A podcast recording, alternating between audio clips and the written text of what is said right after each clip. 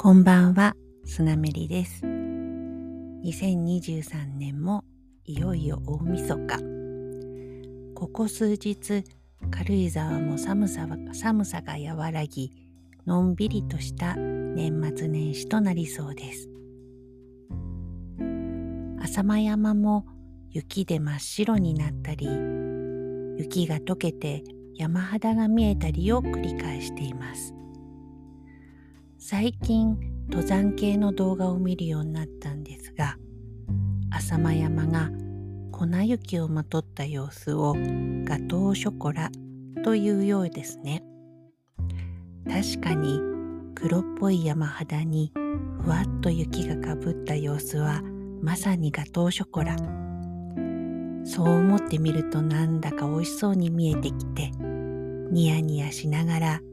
浅間山を横目にお散歩しています。数日前夜に雪の予報でしたが雪はほとんど降らずに濃い霧が立ち込めて庭の様子もわからないほどに。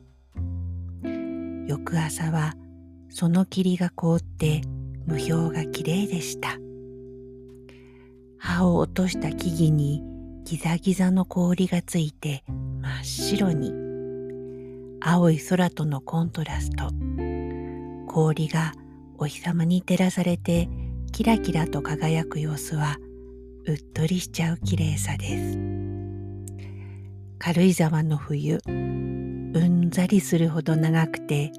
時に気持ちがめいりほどの寒さですがそれでも冬の景色の美しさは格別で寒くて辛いと言いながらも離れがたい魅力があります。このポッドキャスト「スナメリのナチュラルレシピは」旬の食材やお気に入りのお店など信州の美味しいものの話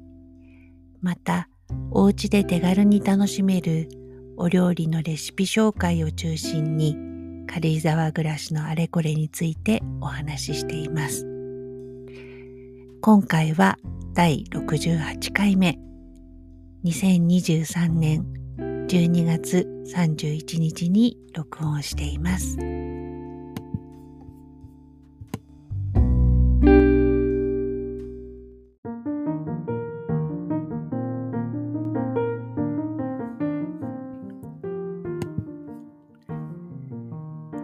おせちや初詣などお正月のイベントを全パスすることにして数年。年末年始の慌ただしさから解放されて穏やかでのんびりとした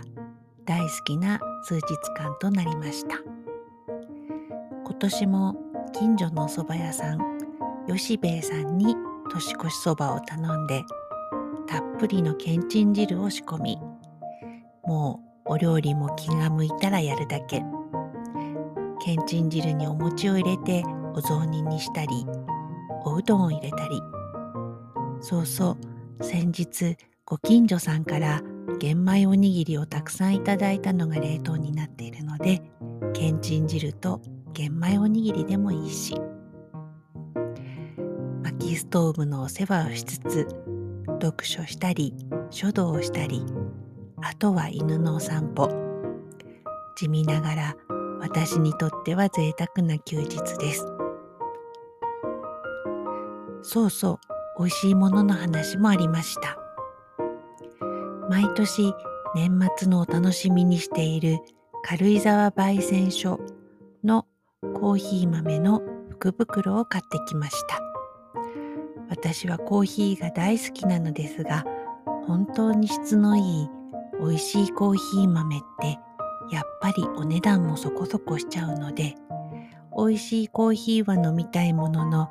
なかなか踏み出せない領域があります。軽井沢焙煎所の福袋は普段自分では手に取らない手を出しづらいコーヒー豆と出会える楽しさを特別価格で提供してくれます。数種類の福袋をドーンと買ってきて冬の間数ヶ月かけてのお楽しみです今回はあれこれ試飲もさせていただいて、わーっとため息が出ちゃうくらい美味しいものもいくつかありました。高級すぎて手が出なかったものもありましたが、オーガニックのシリーズのデカフェブレンドが好みにぴったり。香りはチョコレートやオレンジなどの柑橘系の酸味を感じるものの味には酸味がなく爽やかで軽やかですっきりとした味わい。オーガニックデカフェに関係なく香り味わいがすごく好きなタイプでこちらもお値引きになっていたので連れて帰りました。興味がありましたらオンラインでも手に入るのでチェックしてみてください。今回福袋に入っていたコーヒー豆も10種類以上。初めていただく豆もあるのですごく楽しみです。コーヒーといえば先日近くを通ったついでに丸山コーヒーの小諸店に立ち寄ったところアルトシエロという新しいブランドがドーンと出ていました。コーヒー豆のパッケージとしてはあまり馴染みのない鮮やかなブルーがとっても綺麗で何とも気になりコーヒー豆をジャケ買いかと思いながらも買って帰りました。中入り中深入り深入りの3種類あって私は深入りを選んだのですが深入りながらずっしりくる感じはなくてこっくりとしながらもキレのある爽やかな後味で朝のコーヒーにぴったり大好きなタイプのコーヒーでした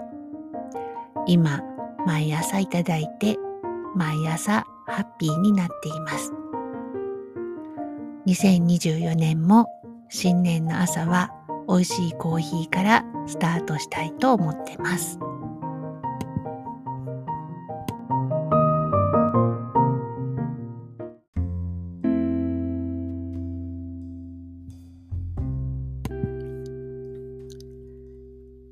2023年最後の本信配信ということで1年を振り返ってみると今年は整える1年だったなという印象です。割と大きなことが2つあって1つは荒れ地になっていたお隣の土地に建物ができることになり傾斜地をかなり削る大きな工事でうちの敷地にもかなり影響が出て結果植栽を含めて庭をかなりいじることになったこと。4月頃から工事が始まってうちの庭の作業が一段落したのが11月下旬。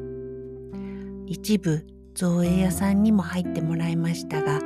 ほぼ DIY での作業。泥んこまみれの半年間でした。もう一つは親の家のリフォーム。今親が暮らしている家はもともと祖父母の家で築50年ほど。鉄筋コンクリートの平屋で昔の家という感じではないものの冬のヒートショックなど高齢の親が暮らすには心配なところもありました。今年ようやくリフォームすることを親が納得し窓を全部入れ替え寝室にトイレを作り浴室暖房を取り付けることができました。お風呂は昭和風のタイルのお風呂なので本当はユニットバスに取り替えたかったのですがどうにも父を説得できず浴室暖房とタイルにマットを敷くということで折り合いをつけました。本当本格的に寒くなる前に工事も終わりほっとしています。リモートでの業者さんとのやりとり。父からの連日にわたる進捗報告のお相手となかなか大変でした。自分の家の庭と親の家いずれもこれからの暮らしをより良くするために頑張った一年。なかなかの達成感があります。庭については頑張りの成果を見るのは今度の春。今から結構ドキドキしています。そうそうもう一つ。今年はケータリングの仕事をそろりそろりとスタートしました。お受けしたのは知り合いの方のみで今後きちんと営業の形にしていくのか今のまま知り合い限定でいくのかあれこれ考え中ですが親のサポートのことを考えると今は手を広げるタイミングではないように感じています。それでもまた仕事としてお料理ができることの嬉しさもあります。自分の得意なことで誰かの役に立てるというのはシンプルに嬉しいことだなぁと思いました。軽井沢に暮らすようになってできてきたレシピたちも少しずつブラッシュアップしつつ次のステップに進める時が来るまでしっかり準備していけたらと思っています。このポッドキャストスナメリのナチュラルレシピのツイッターアカウントはスナメリポッドキャスト。インスタアカウントはスナメリアンダーバーポッドキャストです。ご意見、ご感想と、ハッシュタグ、スナメリのナチュラルレシピ、または、ハッシュタグ、スナメリポッドキャストをつけてお寄せいただければと思います。メールアドレスは、スナメリポッドキャストアットマーク gmail.com です。メールも気軽にお寄せください。本日も最後までお付き合いいただき本当にありがとうございました。皆様におかれましても素敵な新年になりますように。それではおやすみなさい。